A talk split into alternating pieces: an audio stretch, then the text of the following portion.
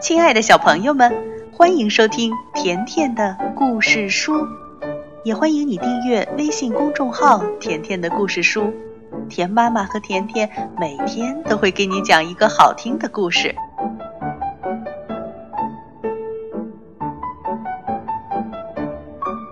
小朋友们，甜妈妈又要来讲彼得兔和他的朋友们的故事了。还记得昨天甜妈妈讲的笨水鸭的故事吗？在那个故事里，有一位留着棕色胡须和长尾巴的绅士先生，他是谁呢？有很多小朋友留言，有的小朋友说是老鼠，有的小朋友说是猫。那其实啊，那位绅士先生就是狐狸。你猜对了吗？那今天要讲彼得兔的哪一个朋友呢？今天的故事名字叫《顽皮老鼠的故事》。很久以前，一座房子里有一个漂亮的玩具小屋。玩具小屋有红色的砖墙、白色的窗户，窗户上配有棉布窗帘。这个小屋有一扇开着的前门，房顶上还有一个烟囱。在这个玩具小屋里住着两个洋娃娃，他们一个名叫露辛达，一个叫简。露辛达虽然住在这个小屋里，但她从不收拾自己的房间。简是小屋里的厨师，可他从来没有做过一次饭，因为他们总是从外面买可以直接吃的食物。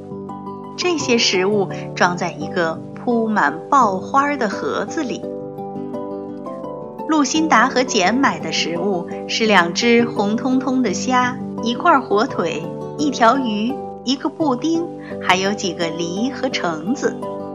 这些食物并不能从盘子上拿下来吃，可是看上去却非常漂亮。一天早上，露辛达和简出门了，房间里静悄悄的，没有一个人。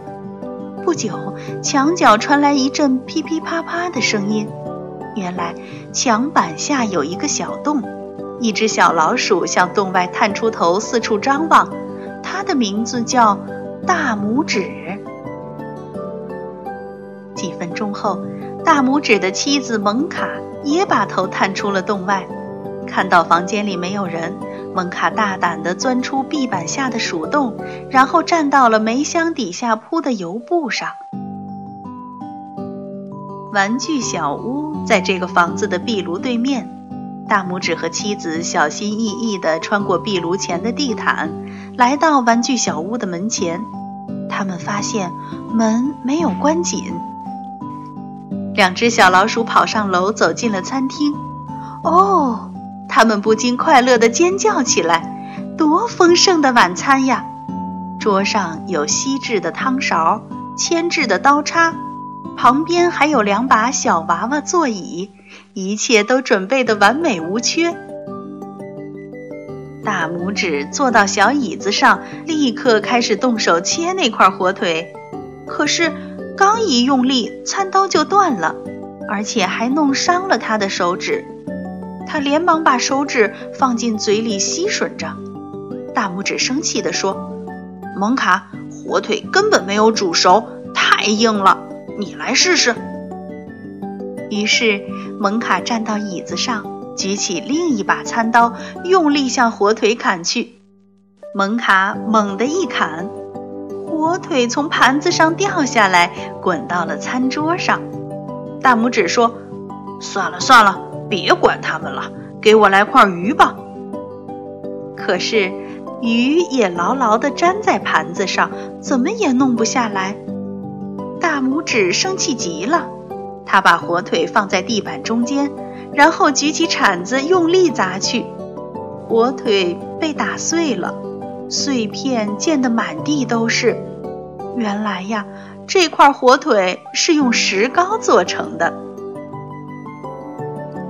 大拇指和蒙卡感到非常的愤怒，也非常失望。他们一气之下又打碎了布丁、虾，还有梨和橙子。因为鱼牢牢地粘在盘子上取不下来，他们便把鱼和盘子一起丢进了厨房的火炉里。大拇指爬上厨房的烟囱，从烟囱顶上向外看去，他没看到一丝的烟灰。原来那些火苗是用红色的皱纹纸做成的，所以鱼和盘子都没有烧坏。大拇指爬上烟囱的时候，蒙卡在碗柜上找到了一些小罐子，上面贴着稻米、咖啡、西米的标签。可是，当他把罐子里的东西倒出来时，看到的却是红色和蓝色的小珠子。于是，两只小老鼠开始捣蛋了。大拇指从捡的衣柜里拉出他的衣服，从窗户里扔了出去。蒙卡本来准备把辛露达枕头里的羽毛掏出来扔掉，但他猛然想起自己曾经希望有一张铺满羽毛的床，于是，在大拇指的协助下，蒙卡把枕头拖到了楼下，然后穿过壁炉前的地毯，拖到了老鼠洞前。没过多久，蒙卡又返回到玩具小屋。拖回一把椅子、一个书架、一只鸟笼，还有其他一些小东西。不过书架和鸟笼太大了，他们怎么也搬不进鼠洞。蒙卡把书架和鸟笼丢在煤箱后面，接着他又和大拇指拖回一只摇篮。就在蒙卡正拖着另一把椅子回鼠洞的时候，忽然听到屋外的走廊上传来人说话的声音，两只小老鼠急忙逃回他们的洞里。这时，洋娃娃们走进了婴儿室。哦，房间里真是乱极了！辛露达跌坐在被掀翻的炉灶上，惊得目瞪口呆；而简则靠在厨房的碗柜上，脸上露出一丝苦笑。不过，他们谁都没有说什么。他们俩在煤箱后面找到了书架和鸟笼，但是他们很快就发现，摇篮和露辛达的一些衣服都不见了。另外，他们发现一些炊具，还有其他很多有用的东西也丢失了。露辛达说：“哦，我要买一个穿警服的洋娃娃。”简却说：“我要在屋里放一只捕鼠器。”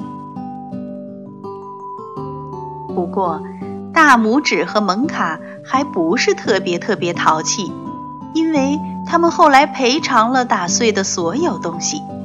原来，大拇指在壁炉前的地毯下发现了一枚遗失的硬币，面值六便士。在圣诞节前夜，他们把硬币塞进了露辛达的一只长筒袜里。另外，每天清晨，当人们还没有从睡梦中醒来时，蒙卡便拿着他的簸箕和笤帚来到玩具小屋，把这里打扫得干干净净。好了，小朋友，这就是彼得兔的另外两个朋友——老鼠大拇指和他的妻子蒙卡的故事。好了，今天的故事就讲到这儿了，再见吧。